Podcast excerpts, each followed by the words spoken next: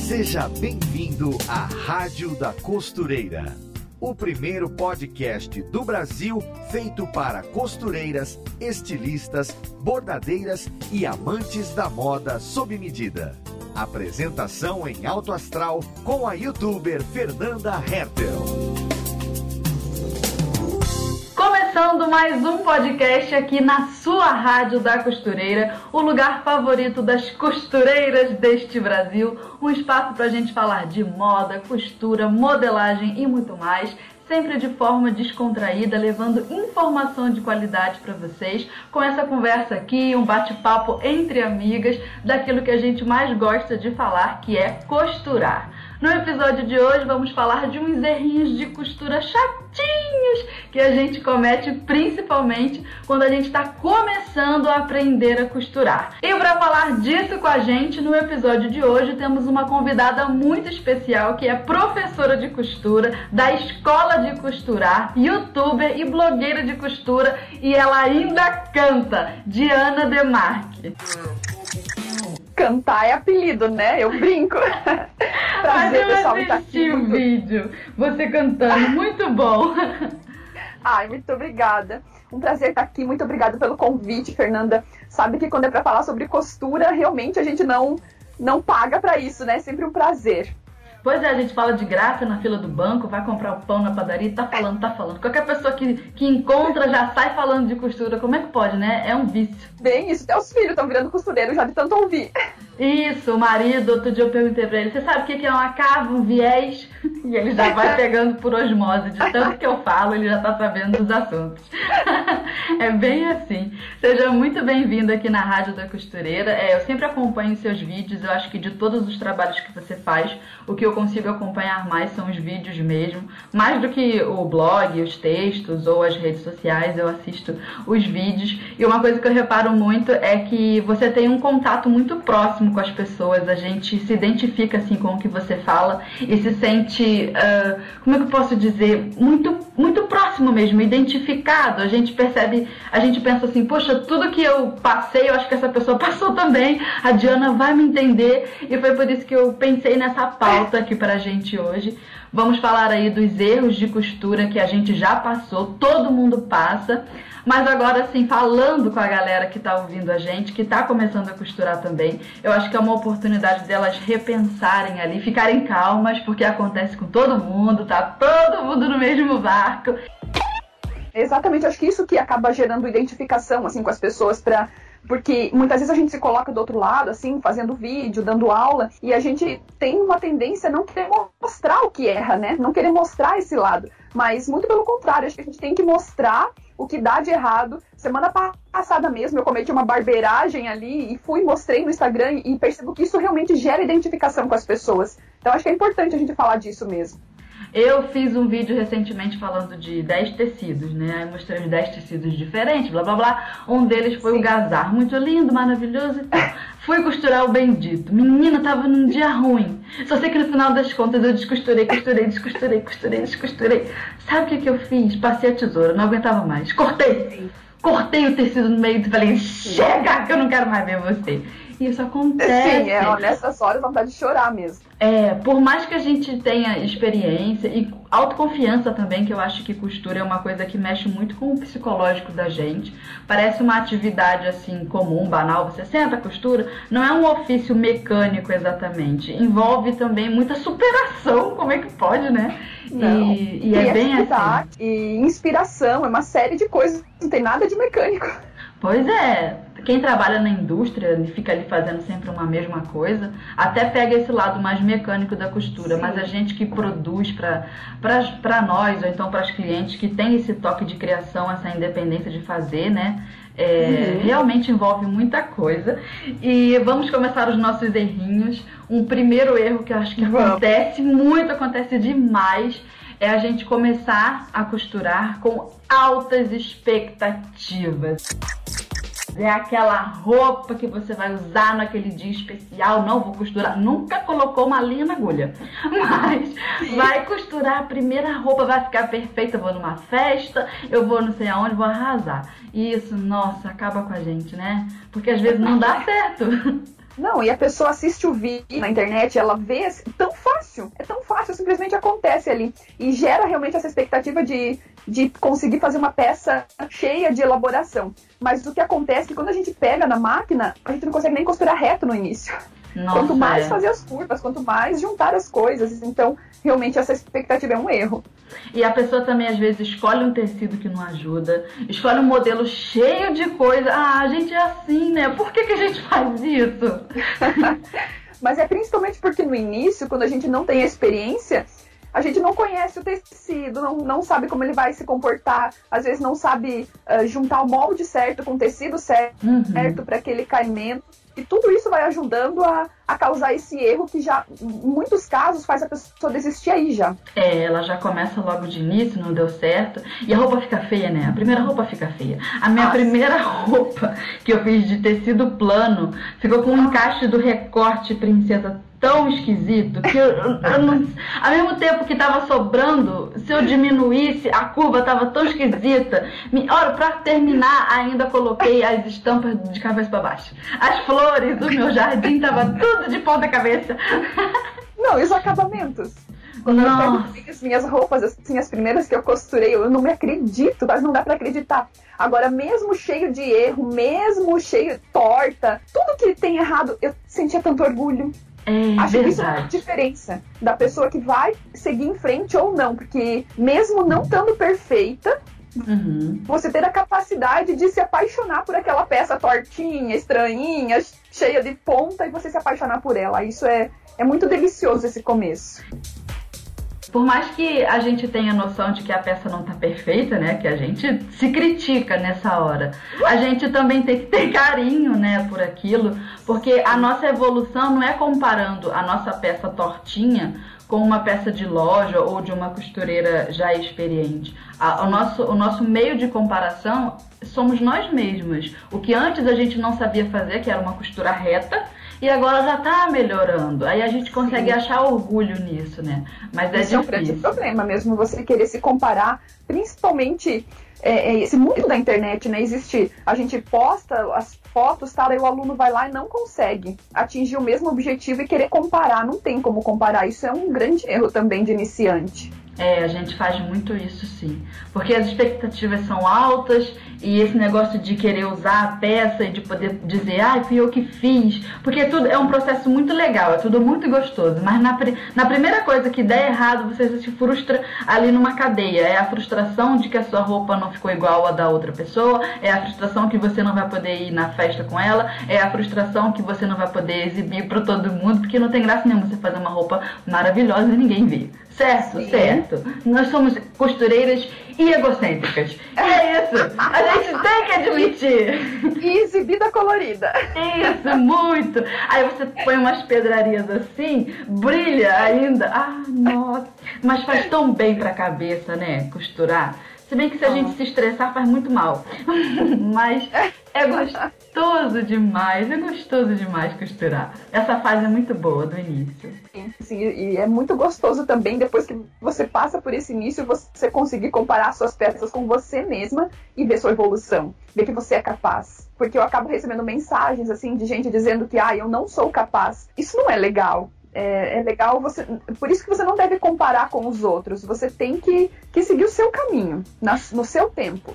É, eu acho que em qualquer coisa da vida, a pessoa olhar para dentro de si e não acreditar em si mesma é muito ruim. Ela pode ter consciência de que ela é bem iniciante, ela pode ter consciência de que ela não sabe realmente nada, mas achar que não é capaz é muito, muito perigoso, né? Muito profundo. E não, ninguém deve pensar assim. Ninguém deve se colocar nessa condição. Acredita que você é capaz sim. Vai demorar, às vezes, assim, algumas pessoas apresentam mais facilidade do que outras. Às vezes a gente ensina para uma pessoa que nunca fez nada na vida e ela desenvolve, e já outras não conseguem sair do lugar ali por um bom tempo, vão aprendendo devagarzinho, mas isso é um processo, cada pessoa tem seu jeito. E isso é uma coisa que começa até mesmo nas estruturas ali da infância, como a pessoa desenvolveu coordenação motora, noção assim de, de espaço, todas essas coisas. Às vezes a gente acha que é bobagem, né? A gente bota um filho na escola com 3 anos, leva ele pro maternalzinho para rabiscar na linha pontilhada, mas é ali que se forma esse tipo de coisa. É curioso, Sim. né? E a gente usa isso para outras áreas da vida. Então ninguém tem que ficar se frustrando, não. Tem que se aceitar ali a forma como aprende, né? Com é. certeza. Todo um processo. E agora, um segundo erro, hum, que a gente também faz bastante, que é ter apego ao bendito do tecido preferido. É, não é fácil. É que às vezes é um tecido tão especial, né? Que, que a gente acaba criando apego. Pois é, e a gente, quando é costureira iniciante, o que a gente faz? Não sei se com você foi assim, mas comigo foi assim. É, antes de eu comprar a primeira máquina, a gente vai comprando o que é mais baratinho primeiro, né? Que a máquina é um valor mais alto ali pra gente comprar, a gente tá juntando o dinheiro Sim. da máquina. Mas aí é um tal de comprar alfinete, comprar a linha e compra o tecido. Aí você compra outro tecido. Aí você compra outro tecido. aí você compra outro tecido. E acaba que quando você vai começar a costurar, como a gente tem consciência de que não vai acertar de primeira, a gente sabe que aquela primeira peça vai ficar meio esquisita. E, poxa, vai ficar uma peça esquisita com o meu tecido bonito? Aí a gente não começa a costurar com, com medo, com receio de estragar o tecido. Gente. Acontece isso não só para iniciante, até depois a gente tem esse apego com tecido e, e nunca acha o projeto ideal e fica guardando esse tecido. Pois é, ah, eu tenho tecido guardado, eu tenho que confessar. Não, porque um dia vai chegar a hora dele. Não, Sim. que eu vou achar um modelo que vai combinar com essa estampa. Ai, que tristeza. E a gente se frustra, parece uma bobagem, mas a gente se frustra. E quando a gente tem um, uma peça que tem um recorte ali, direito e esquerdo, aí uhum. a gente é iniciante corta dois direitos, não corta um direito e um esquerdo. Ai! Nem falo, às vezes erra a manga e fica uma manga para cima, outra para baixo. E olha, acontece de tudo quando a gente é iniciante ou quando tá com excesso de confiança. Pois é, é eu já, já passei pelas duas coisas. Tanto pelo Sim. receio, tanto pelo receio de, ai meu Deus, não vai dar certo, ai, aí não faço. Ou então, caraca, hoje eu vou arrasar, vou costurar Sim. muito. Costurei errado, cortei errado, perdi o tecido. Como é que pode, né? Acontece em todas as famílias. Não tem diferença. Bom, né? Que bom, porque a gente se sente um pouco melhor. Isso que eu falo sobre identificação também, porque acontece em todas as, os ateliês, as máquinas de costura no cantinho da sala, não importa o que você tenha, vai acontecer erro. Pois é, e nessa hora eu acho que a gente tem que investir ali na calma, na concentração, pensa de novo. Eu acho que uma coisa que costureira aprimora bastante é o, o, o processo em passos, né? Porque a Sim. gente olha ali pro tecido, bom, passo um, cortar. Passo 2, costurar. Às vezes tem que fazer um franzido, então a gente vai alinhavar. Eu acho que essa, esse, esse raciocínio de, de fazer a costura já premeditando o próximo passo é uma coisa que toda costureira iniciante tem que, que ver. Se eu estou colocando aqui no meu tecido para cortar, o meu tecido querido, meu tecido favorito, uh, o, a parte superior aqui do meu molde da blusa, eu tenho que já premeditar onde que eu vou encaixar a manga. Eu já tenho que pensar que eu não posso encaixar a manga de cabeça para baixo se por acaso for uma estampa que tem né, pé. A Sim. estampa tem, tem o lado certo. Então, assim, esse raciocínio de passo a passo, toda costureira tem que exercitar. E porque até a, a gente está falando aqui do corte do tecido, mas depois a gente utiliza esse raciocínio na hora da montagem também, quando a gente quer fazer uma coisa embutida. Eu não quero que apareça as costuras, eu quero que o acabamento fique perfeito. É esse raciocínio aí do passo a passo adiantado que a gente tem que utilizar, né? É isso que vai facilitar a nossa vida. Com certeza, isso é uma coisa que a gente vai adquirindo também, porque é, a gente vai adquirindo também a necessidade, porque no início você faz uma peça e você não tem uma grande necessidade de um acabamento perfeito, porque você não consegue nem visualizar essa necessidade. Uhum, Aí é. depois você adquiriu um pouco de conhecimento, você já entendeu essa parte da montagem, aí você já não se satisfaz mais é, com aquilo que você fazia. Assim. Uhum. Aí você começa a buscar o um novo. E tudo isso é uma construção. Então é importante mesmo você parar para pensar, para fazer sua seu cálculo, fazer seu planejamento, porque a chance de frustração diminui. E o projeto é feito mesmo assim, no passo a passo. Não tem como você chegar no último estágio da costura sem ter passado por todos os anteriores. Sim. Né? E se um deles não ficar legal, a chance de dali em diante o negócio começar a desandar uhum. é, aumenta. Então é importante também esse cuidado com todos os passos. É, então a gente já está entrando aí já no terceiro, terceiro erro que a gente comete bastante, que é queimar etapa. Porque é, é uma tal de uma ansiedade, menina, que ah. tem que acabar logo a roupa. E a gente queima etapa. Ah, ah. Sim. Até porque a gente tem partes favoritas, né? Não sei você, assim, mas. Eu tenho. Então, eu também. E aí a gente tende a querer ir pra parte favorita, que é onde gera mais prazer pra gente. gente. Dificilmente alguém vai ter a parte favorita de alinhavar. É, costureira é tudo igual, né, menina? Só muda de endereço esses negócios, essas moleques, costura. E homem também, né? Os meninos também costuram. A gente tem que, que mesmo nas partes que não são tão favoritas pra gente, como desmanchar, né? É. E ah, outras, é ah. é importante a gente não queimar essas etapas. É, desmanchar é uma coisa que a gente tem que se acostumar a fazer, não pode ter preguiça não. Não é perder tempo, né? É que é, é ruim mesmo, porque às vezes você começa, você falou do gazar antes, você uhum. vai começar a desmanchar um tecido como esse, Vixe. costura, desmancha, você começa a perder o tecido, o próprio tecido se desmancha, não só a costura que você fez. Não é uma coisa legal, é chato fazer, é. mas é importante a gente ter consciência de que faz parte do processo. E às vezes a gente não só é, tem que fazer um alinhavo ou um desma desmanchar alguma coisa exatamente porque deu errado, mas porque faz fazendo aquele ajuste vai passar a dar certo. Às vezes uma costura que a gente adianta um pouquinho mais para frente, dois, três pontinhos, a gente vai lá, desmancha aqueles pontinhos e agora a costura já se assenta. Tem todas Sim. essas coisas. E esse lance do gazar aí, o negócio foi mesmo passar a tesoura. Eu embolei assim, creu. Porque eu tava, eu tava tentando há tanto tempo e desmanchava e fazia de novo. Que se a peça continuasse inteira, eu sei que eu ia continuar desmanchando tentando de novo. Porque você entra num, num círculo, você fica no vício. Aí o que, que eu fiz? Eu falei, eu não aguento mais essa jossa, vou cortar. Aí cortei pra eu não virar escrava dela, porque também tem isso. A gente tem que saber os limites das coisas, né? Que desmanchar é muito bom, mas se você sente que não tá indo pra frente, pelo amor de Deus, joga aquele raio no lixo e começa outra coisa. Sim. Ou então Sim. também deixa pro dia seguinte, né? Deixar pro dia seguinte é muito bom. Com certeza, dissipa energia, né? Eu acredito ah. muito em energia, assim. Eu acho que quando a gente tá muito nervoso, tudo que é é, material responde a gente. Ah, a máquina da encrenca. Sim. Agulha quebra. Sim, tudo, tudo se envolve. Então você vai comer uma banana caramelizada, que nem eu falo, vai comer um chocolate, vai dar uma volta, deixa passar e aí volta pro projeto. É, eu também faço isso. Ou então meto a tesoura mesmo. Mas foi é. esse negócio de casar, foi exatamente isso aí que você falou. O tecido não estava aguentando mais na minha mão. Sim. Porque ele é muito fininho, né? Transparente. Eu falei, não, vou fazer uma costurinha francesa. Todas as vezes a costura saía pelo lado errado, da pence. Então a costura, ao invés de estar do lado avesso, ficava do direito. Como é que eu ia usar a roupa com a costura para fora? Então, aí eu tirava e fazia Uma dica de, de ouro ah. para iniciante não Manda. comece com gazar. Não comece com gazar, por favor. Faça com tricoline. Tricoline é um amigo da costureira iniciante. Que bendito. Ai, cortei, joguei fora, acabou. Chega. Faz parte também do processo de aprendizado. Faz parte você é. jogar alguma coisa ou outra fora, porque infelizmente nem tudo vai dar certo. Pois é, que seja então o gazar que é um tecido muito bonito, mas chatinho, chatinho. E, e, outra coisa também, esse negócio de não queimar etapa, às vezes a linha VAR vai ensinar tanto pra gente, porque a gente é iniciante, né? A gente vai botar aquilo na máquina, vai fazer o determinado encaixe ali das pecinhas, do recorte e tal.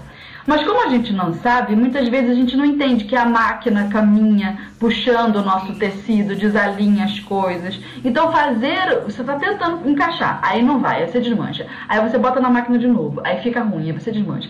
Então nessa hora, pense que alinhavar pode ser a solução para você, porque você Sim. já segura ali, né, o tecido. Alinhavar segura bem mais do que o alfinete e já dá uma firmeza ali pra gente. Aí você passa sua costura na máquina e você vai ver que encaixou. Alinhavar nem sempre é andar para trás, embora possa parecer. É você Sim. andar para frente, você não tá perdendo tempo. Porque é o alinhavo que vai te proporcionar o próximo passo conquistado ali na sua costura, né? Pois é, quem acompanha meus vídeos, quem me conhece, sabe que eu não sou muito assim, a pessoa mais alinhavadora dessa costura. Nem eu, mas tem umas coisinhas, né?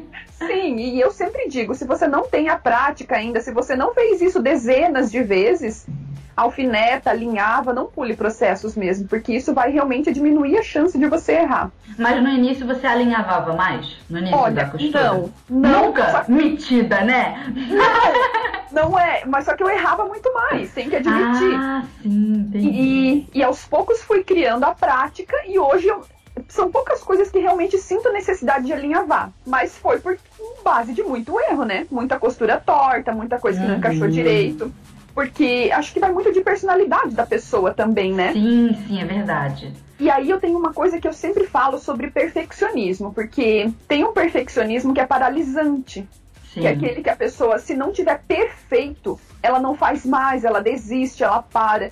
E Uhum. esse perfeccionismo é ruim, Também acho, é. Então tenho a um pouco. pessoa, tudo bem se no início ficar um pouco torto, se no início o acabamento não ficar 100%, ou se uma manga ficar ah, fofa e a outra não. Tem várias blusas desse jeito do início que eu uso até hoje, como eu falei, com carinho por elas, porque a gente tem que, que fazer o melhor que a gente pode com o que a gente tem à disposição. Mas o perfeccionismo paralisante não é amigo de quem faz corte e costura.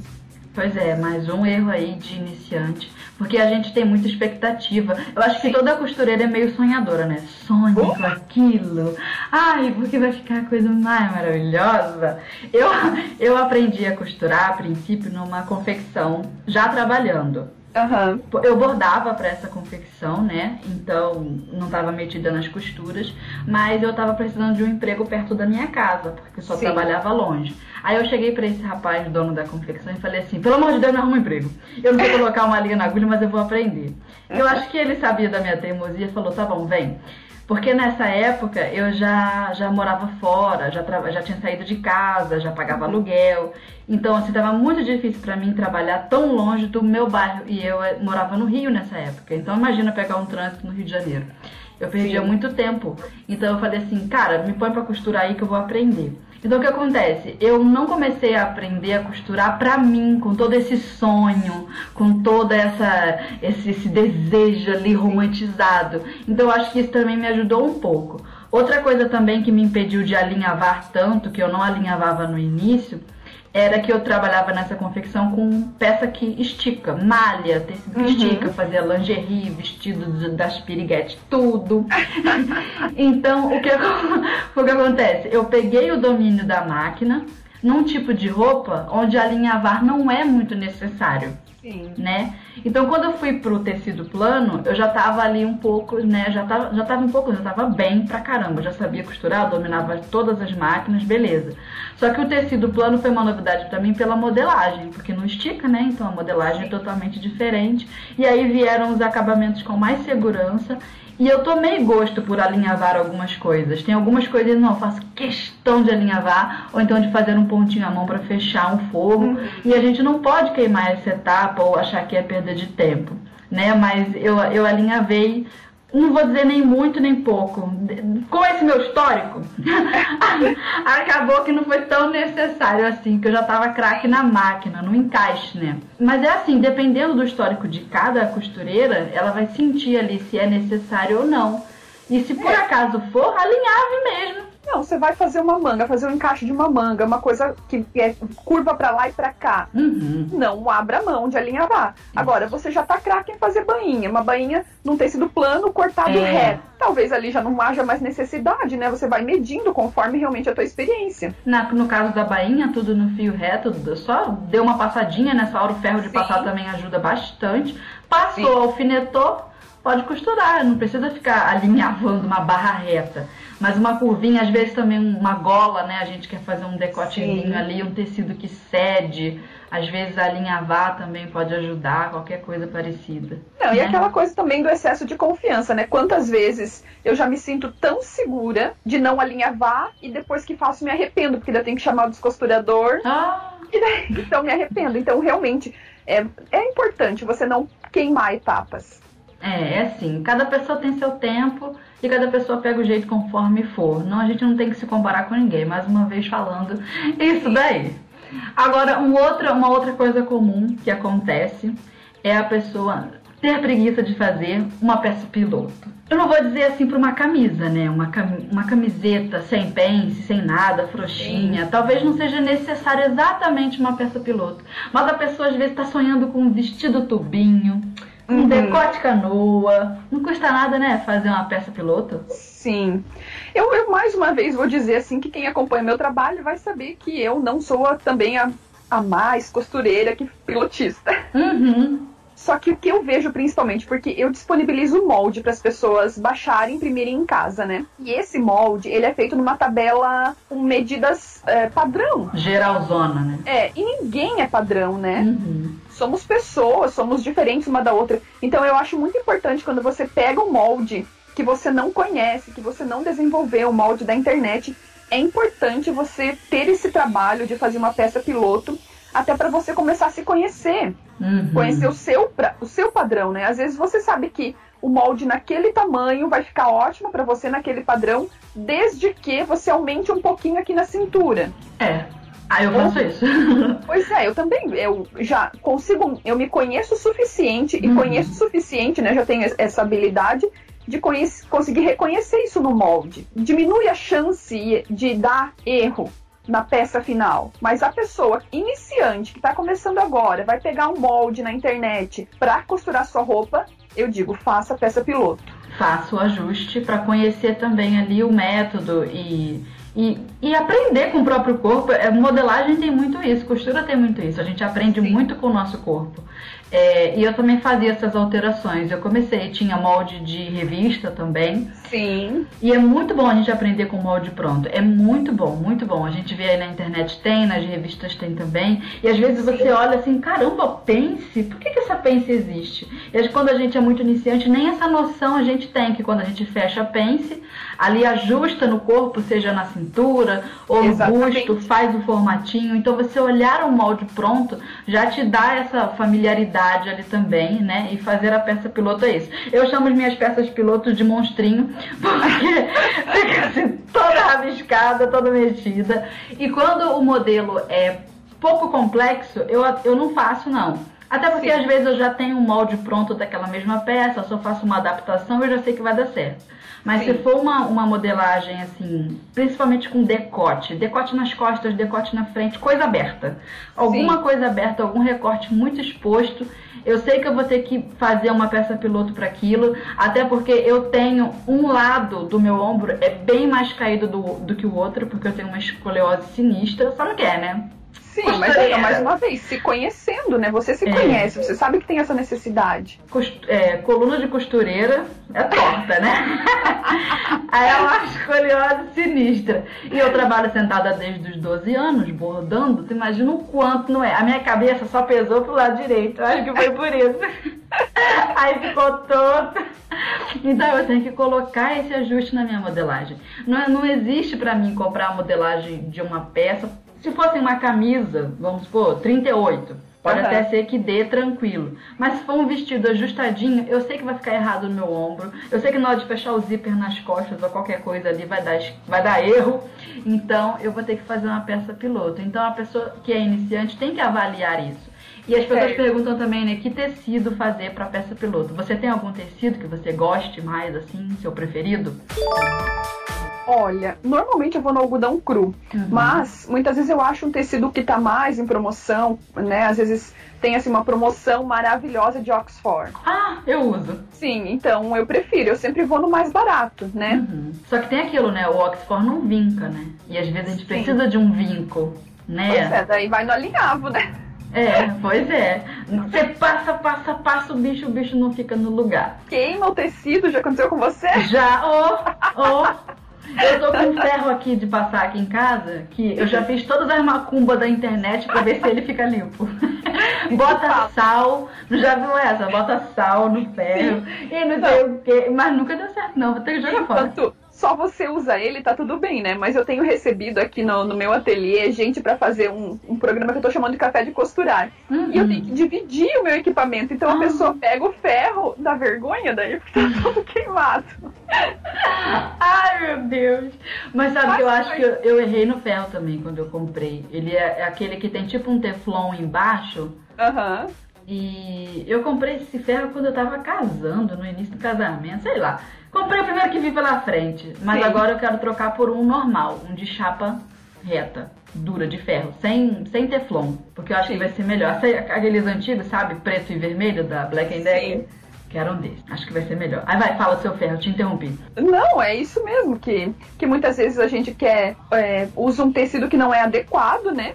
E você uhum. vai usar o ferro e acaba queimando a peça, faz parte também. Ainda bem que é peça piloto, né? É, e o lance também do, do tecido na peça piloto é você usar a imaginação, porque às vezes você vai fazendo um algodão cru, que é um tecido armadinho, uhum. mas quando você fizer a sua peça definitiva vai ser, sei lá, no musseline. Pronto. Pois é. Totalmente Isso diferente. que eu ia falar também. É importante você escolher para peça piloto uma, um tecido que tenha um caimento parecido com a peça final. É, mas porque... se for tecido fino, né, não dá.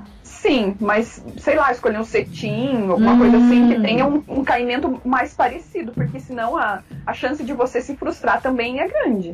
É, é verdade, é melhor. Porque você olha ali, hum, acho que não tá bom, não era isso que eu queria, mas na verdade é o tecido que tá atrapalhando, né? Sim. Pois o é. importante mesmo é você se conhecer. Então, tem que fazer um trabalho de construção também, de você conhecer onde você pode modificar um molde, né? Onde você vai modificar ele. Digamos, você compra um molde pronto. Tem hoje a Marlene Mukai tá vendendo também, né? Esses uhum. moldes. Eu você tenho compra... um. Ah, é? Então, você compra um molde desse, um molde base, assim, que é um molde confiável, só que não vai ficar perfeito em você. Uhum. Tem que ter essa, essa noção. É. E aí você saber aonde você pode modificar ele, em que pontos você pode modificar, e isso não vai prejudicar no caimento do molde, e a partir daí você tem um mundo nas mãos. Até quando a gente faz a base de modelagem, já tirando as medidas do nosso corpo, a gente faz a modelagem do zero com as nossas medidas. Como eu mostro lá no meu canal, tem um vídeo de uma base, tem um vídeo de base para cada base. Eita, uhum. entendeu, né? Tem, tem um vídeo para fazer a blusa, um vídeo para fazer a calça, a saia e a manga também. E ainda assim, seguindo todas as regras do método, tem coisa que não encaixa no meu corpo, por Sim. mais que tenha sido feito com a minha medida. Mas eu já decorei o que, que eu tenho que mudar naquele negócio para ficar legal para mim. Então o que, que eu fiz? Eu fiz a base com as minhas medidas Beleza, tá pronto. Eu olhei e achei umas coisas estranhas. Por exemplo, uhum. o ombro naquele método de modelagem é muito gigantesco para mim, porque eu tenho um ombrinho pequenininho, estreitinho. Sim. Então eu já olhei e sabia que estava estranho, mas eu falei, não, vou seguir o que o método está dizendo aqui, cegamente. Aí fiz a base toda. Passei pro algodão cru, dando a margem de costura, costurei, uhum. encaixei no meu corpo, fui pra frente do espelho e falei, o que que eu tenho que mudar nessa jota? Aí já comecei pelo ombro tinha que tirar dois centímetros. Aí, beleza, decorei, é sempre dois. Então, toda vez que eu vou fazer uma modelagem, eu já tiro dois. Lá no Sim. meu canal, com, conforme eu vou mostrando as interpretações de modelagem é, a partir dessa base, eu não falo isso para as pessoas. Eu não falo que eu tiro dois. Mas uhum. não é porque eu esteja escondendo o jogo. É porque talvez para aquela pessoa não precise tirar dois. Né? É, você está seguindo o método, né? Isso. Então não tem como eu passar uma alteração da alteração que só é feita no meu corpo. Eu já tenho que entender que aquele, aquela base vai talvez ficar boa no corpo da pessoa, porque alcança muitas vezes o padrão de alguns corpos, não uhum. alcançou no meu ombro.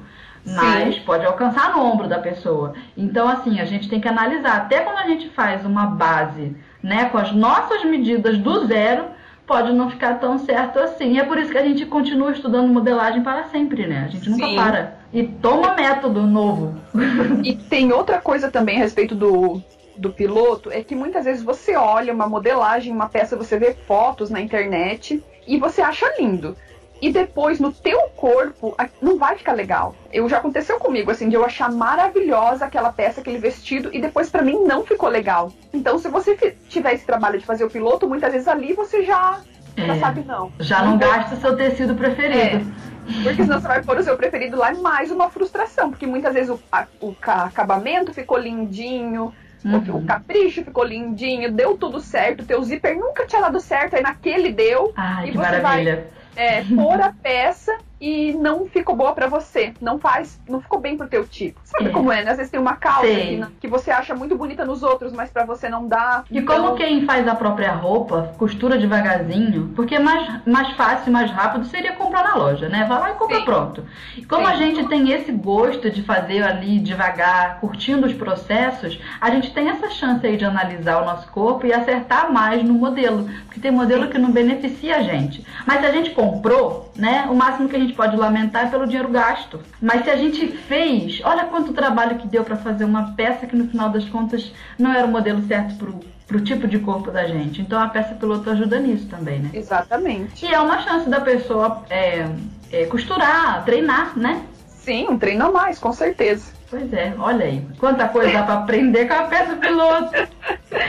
E também dá pra, dá pra aprender com os erros quando a gente não faz dela, quando a gente não faz uma peça piloto. Ah, que arrependimento. Sim, né? mas, é, Dependendo do modelo. mais uma vez eu falo que dificilmente eu faço a peça piloto, assim, é realmente uma coisa muito especial. Talvez tivesse evitado alguma dor de cabeça. É. Alguma vez que eu utilizei o desmanchador, não precisaria se tivesse feito uma peça piloto bem caprichada. Pois é, eu, eu faço muito quando tem decote. Porque eu sei que minhas costas são tortas. Então, decote é peça piloto, monstrinho, com certeza tem que ter um monstrinho. Agora, mais um errinho de costura que a gente faz demais, é um erro de iniciante, que é escolher modelos muito complexos. A gente já falou um pouco disso aqui, né?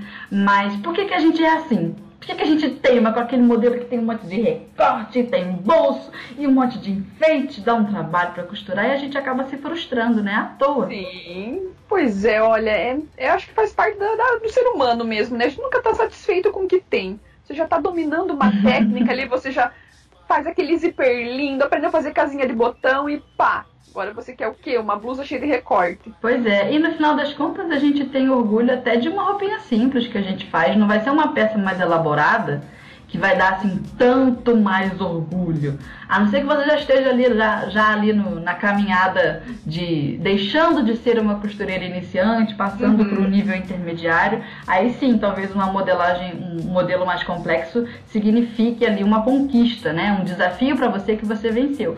Mas se você ainda é iniciante, se você fizer várias peças é, igualmente fáceis, igualmente simples, aquilo já vai aumentando ali a tua autoestima, te dando autoconfiança. Então não, não é jogo. Você logo não, logo ali no início, tão no, no começo de tudo, encarar um, um modelo muito complexo, achando que é isso que vai te passar segurança, autoconfiança. É. Nossa, consegui fazer. Às vezes não, às vezes pode te frustrar. Então fazer vários facinhos, né? é, pode ser mais vantagem. Mas assim, eu sempre falo também nos meus vídeos para as minhas alunas que você tem que sair da zona de, de conforto. Hum, também Isso é tem isso, é. importante. Porque é difícil você saber a linha de quando você vai deixar de ser uma costureira iniciante e vai se tornar uma costureira intermediária. Né? Não tem assim um, um diploma que alguém te, te É. dê e fala, passou. Então você tem que, que se aventurar um pouco. Talvez você possa ir devagar, né? Talvez você corte o gazar também. É, acho que vai demorar um pouquinho mais, Dani. Mas é sempre importante você sair da zona de conforto. Você não vai escolher, não vai fazer um vestido de festa, né? Super forrado, cheio de, de detalhes e decote nas costas tal, se você é iniciante. Uhum. Porque a chance realmente de você se frustrar é muito grande. Agora, passe, deixe de fazer aquela regatinha que você já domina, que você já costurou pra você, pra sua mãe, pra sua irmã, você já vendeu três tal Nossa. você já domina, passe por uma coisa um pouco. Vá pregar manga agora. Vá fazer realmente alguma coisa que precise de botão. Vá- Gola, punho, Exatamente. hum, carcela. Ai, é, pois é.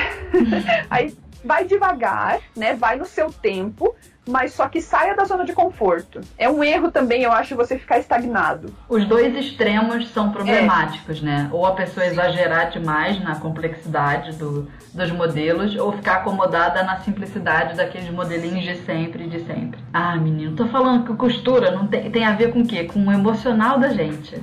Mas é autoconhecimento puro. Como é que não pode, né?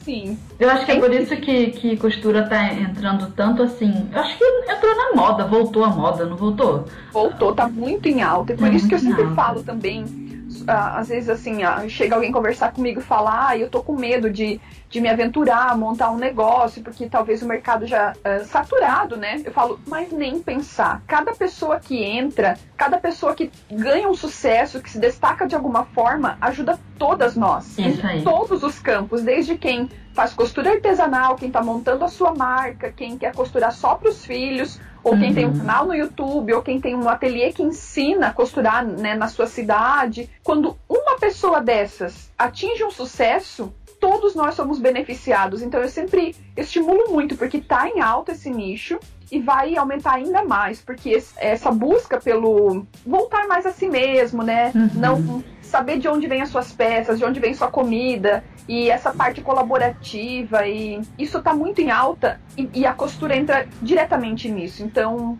tá muito legal pra gente. Você acha que tem a ver com isso, né? Eu acho que tem também a ver com a exclusividade das roupas. São várias coisas. Esses Sim. fatores que você falou, todos eles, esse, essa questão de olhar para dentro de si, de fazer por si né? E de conhecer o próprio corpo e também os próprios sentimentos, porque a, a costura mexe com a vaidade da gente quando a gente Sim. não consegue fazer uma coisa, e também com a vaidade da gente quando a gente acerta na roupa e quer desfilar com ela por aí. Com certeza. E não as é... pessoas que não se sente é, né, não se sente dentro do padrão, não consegue comprar uma roupa do jeito que gostaria, costura em casa e consegue acertar para si mesmo, meu, Nossa, não tem.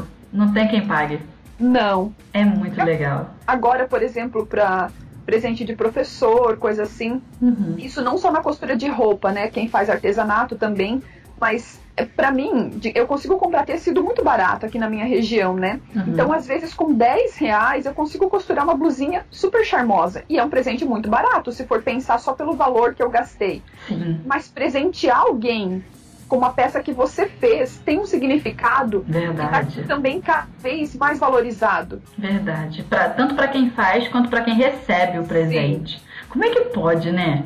Eu acho também que esse mercado do fast fashion aí, das roupas muito rápidas, mal feitas, uhum. ou então assim com uma data certa para acabar, porque a moda vai Sim. acabar antes da roupa acabar, né? Antes da roupa definhar, a moda já saiu de moda. Sim. E a gente fica enjoado, às vezes a gente vê umas roupas que entraram na moda, a gente acha legal, mas aí você abre o Instagram, é só aquilo, só aquilo, só aquilo, você Sim. nem comprou a sua roupa, você já enjoou daquela roupa, você nem tem, mas você já enjoou de tanto que viu.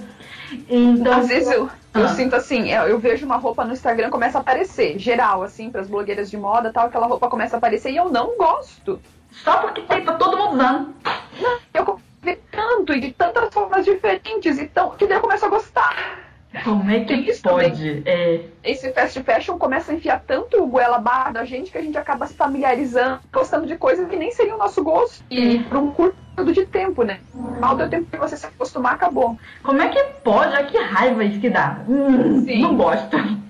Porque, porque eles te enfiam uma coisa que você a princípio não queria, aí quando você passa a querer, tchau, querida, Sim. vamos da próxima. Próximo da fila, é bem assim mesmo. Bem assim. E costura dá pra gente essa, essa autonomia, essa mistura toda de sentimentos. Eu acho que tá na moda e vai continuar na moda. É, costurar. Não só o desfile que se faz, mas cada um costurar a própria roupa. Que demais, Sim, cara. Eu, eu, vejo muita criança interessada, assim.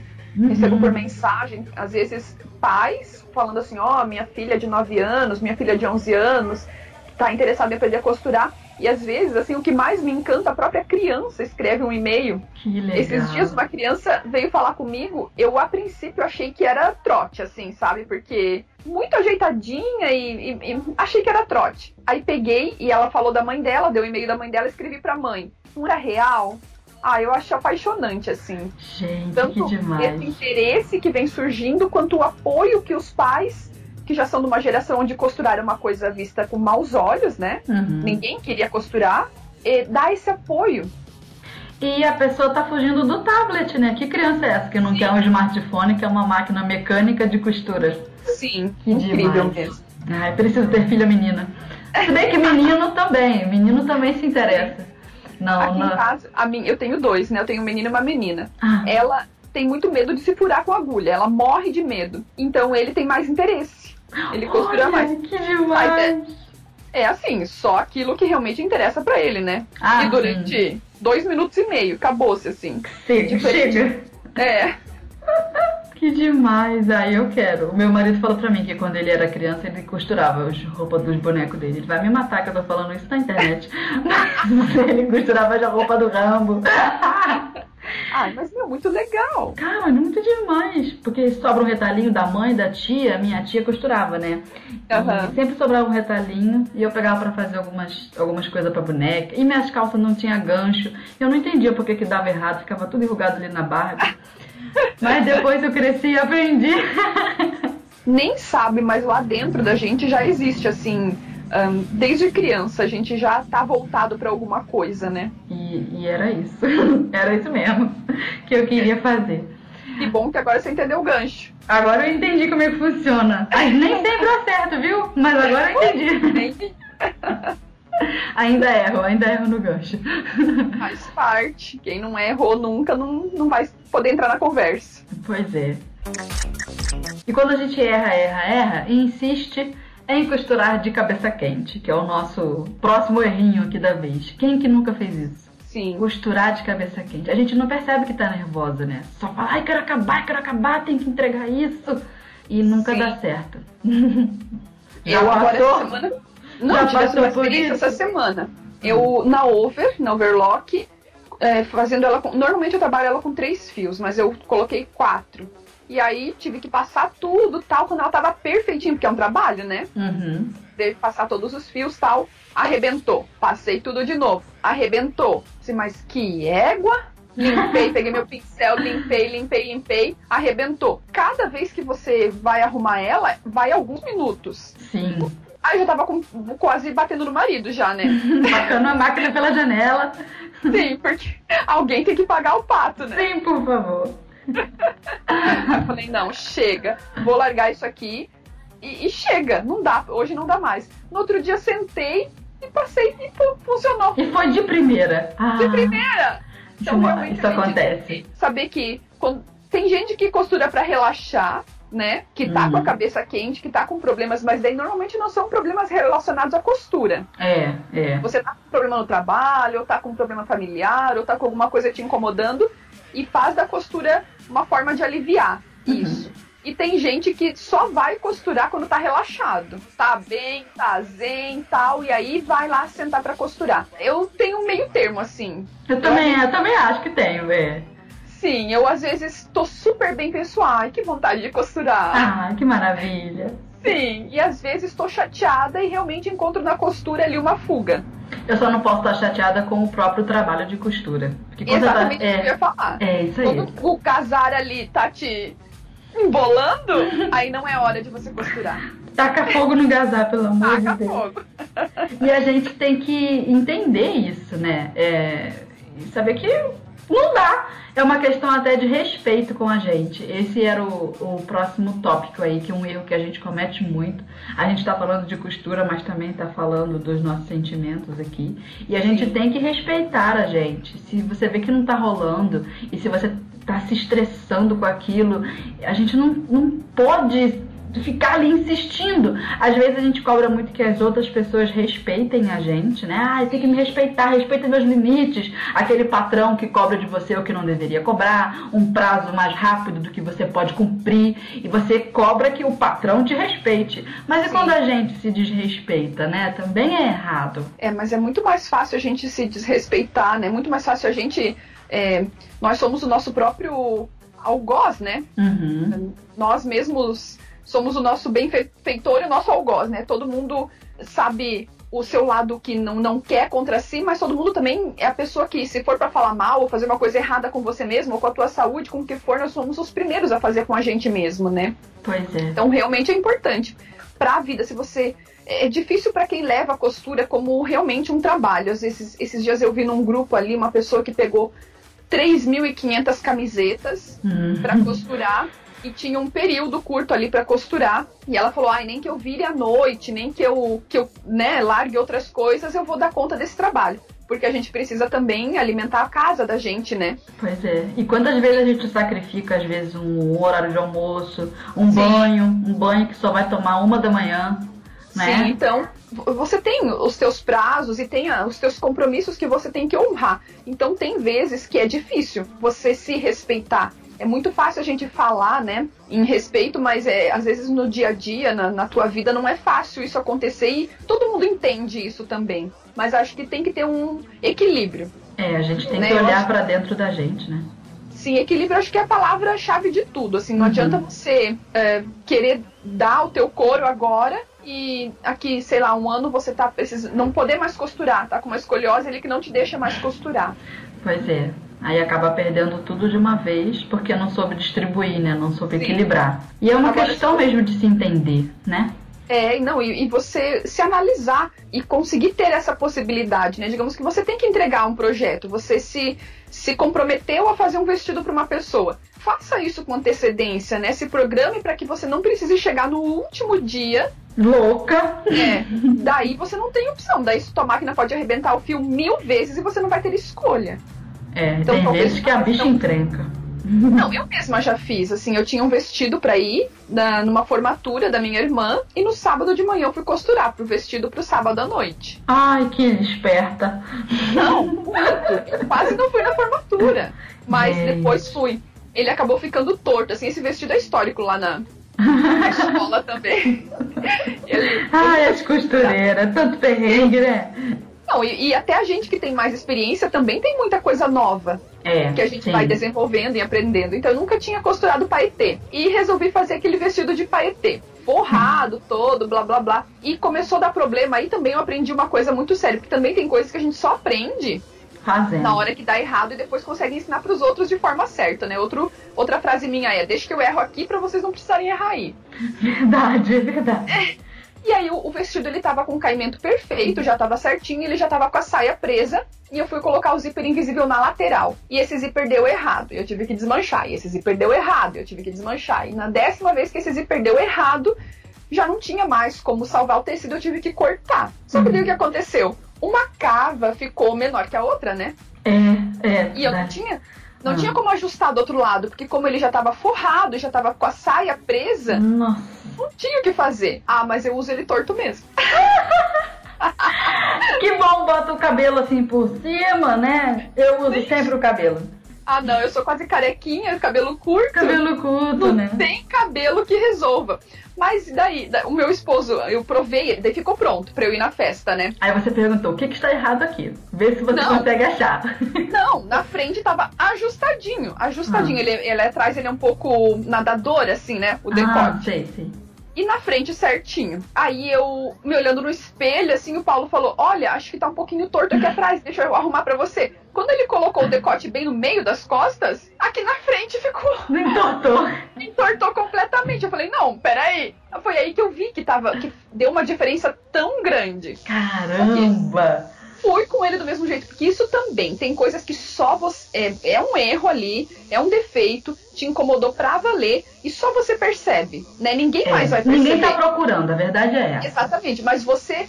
Pra você foi uma coisa tão ruim, assim, um, um, um sentimento ruim, uma coisa que deu ruim ali, e que você bate o olho naquilo, você só enxerga aquele defeito. Ah, eu sou assim também. Então Só olho, o meu olho vai direto. Seleciona, né? O olho da gente seleciona o pior pra poder decorar, pra poder fixar aquilo ali.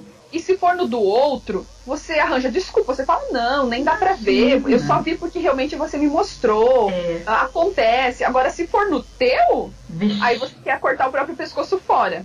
É, olha aí, mais uma vez a gente mexendo aí com, os nossos, com o nosso emocional diante Sim. da costura. Não, Como e é fica que mais pode? uma dica daquela sobre perfeição, né? Que o feito é sempre melhor do que o perfeito.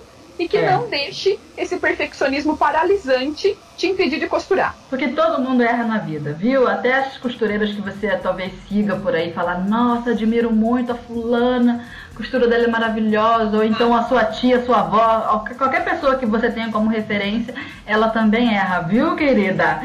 Sim. Ela também faz besteira, faz coisa errada, já deixou coisa torta passar, pode ter certeza. Não tenha dúvida, porque nós somos humanos, né? Faz Sim. parte. É. E tudo bem, a gente aprende, tira bem. graça, tira sarro. Exatamente. E acho que quanto mais tudo bem estiver, uhum. maior sucesso você vai ter no corte e costura. Não uhum. que você tem que fazer uma coisa relaxada, né? Não é isso que eu tô é, dizendo. Isso, isso Mas, mesmo. Muito bem mais, lembrado. É, não, tá bem longe disso. Você tem que cada vez caprichar mais e cada vez se aprimorar mais. E essa necessidade vai surgindo conforme você vai desenvolvendo e é. conhecendo mais coisas, conhecendo técnicas. Vai surgindo em você cada vez uma necessidade maior de fazer muito bem feito. Mas, quando você está no início, você vai errar. Então, não a permita. gente tem que se perdoar, né? Exatamente, não permita que isso te paralise. Então, acho que a gente concluiu aí uns bons exemplos de erros a não se cometer, a repensar. E agora eu vou fazer o arremate do nosso programa. E para o arremate do programa de hoje, a mensagem que fica é que costurar vai muito além de um ofício assim que pode até parecer mecânico a princípio. Costurar atinge as estruturas emocionais da alma da gente, dentro da gente, em lugares que a gente nem podia imaginar. Ele mexe com a nossa ansiedade, com a resistência, desafia a nossa vaidade, testa ali os nossos limites, mas com o tempo a gente vai dominando a máquina, vai dominando a técnica e principalmente a gente vai dominando a gente mesmo. Faça questão de costurar, costurar faz bem, vai com calma que vai dar tudo certo, porque na vida se vive cada dia um dia de cada vez. E na costura é assim também, um passo de cada vez e assim a gente segue em frente. Todo mundo junto e vai dar sempre super certo. Eu quero agradecer demais a presença da Diana aqui no nosso episódio. Muito obrigada, Diana. Foi muito bom conversar com você, muito querida. Muito obrigada, eu que agradeço. Eu sou fã do seu trabalho, eu acompanho também. Não tive oportunidade de dizer lá no início, mas fico muito feliz com essa aproximação. Fiquei feliz demais. Quando a gente pensou em você aqui pro podcast e o Júnior me apresentou, falei, caraca, e agora? Agora eu faço amizade com essas pessoas que eu tô querendo conversar faz tempo. Porque na internet a gente tem que se unir, uma, uma pessoa colabora com a outra e todo mundo sai ganhando. A nossa audiência também sai ganhando, porque as pessoas têm a oportunidade de aprender, né? Cada pessoa ensina de um jeito diferente. Para um público diferente, eu gostei demais de conversar com você. Deixa os seus contatos para a galera te achar. Como que o povo faz para te encontrar aí nesse mundão da internet? Então, meu site é escoladecosturar.com.br Uhum. E no Instagram eu sou arroba Escola de Costurar. E no YouTube você me encontra por, me encontra por Diana Demarque. Tem muito, muito assunto de costura, tem assunto de empreendedorismo, tem. É, eu sempre tento trazer de uma forma leve, com, com risada, com piada, porque eu acredito que a gente pode unir uhum. o lado bom da vida com tudo que a gente tem que aprender. Então pode passar lá para conhecer meu trabalho. Isso, e ainda tem paródia. E ainda tem paródia. Ai, muito legal. Eu quero agradecer a todas as nossas ouvintes por ter estado aqui com a gente nesse programa. Muito obrigado pela companhia de vocês sempre aqui com a gente e até o próximo podcast. Você ouviu a Rádio da Costureira, o podcast da moda sob medida. Produção House, radioagt.com.